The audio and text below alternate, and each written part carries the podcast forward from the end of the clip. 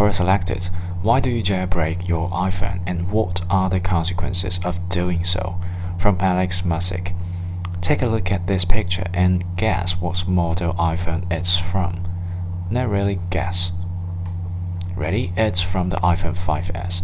On this phone from 2013, I am able to use the screen resolution of the iPhone 6 and also 3D Touch. This alone makes things so much better, but there's more. Snakebite, Cylinder, BioLockdown. These are just a few examples of what jailbreaking is all about and why I can't live without it. Anybody notice the PB and J carrier? Yep, that's thanks to Springtomize, another jailbreak tweak. Edit.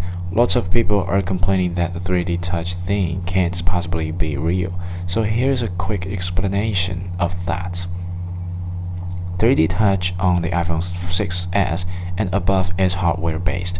It uses small pressure sensitive plates in the screen to detect actual pressure and react accordingly. You would think that pressure is the only result of pushing harder, but it's not. Push your finger against any surface and you'll notice that the flesh on the end of it expands slightly outwards in all directions, covering more surface area.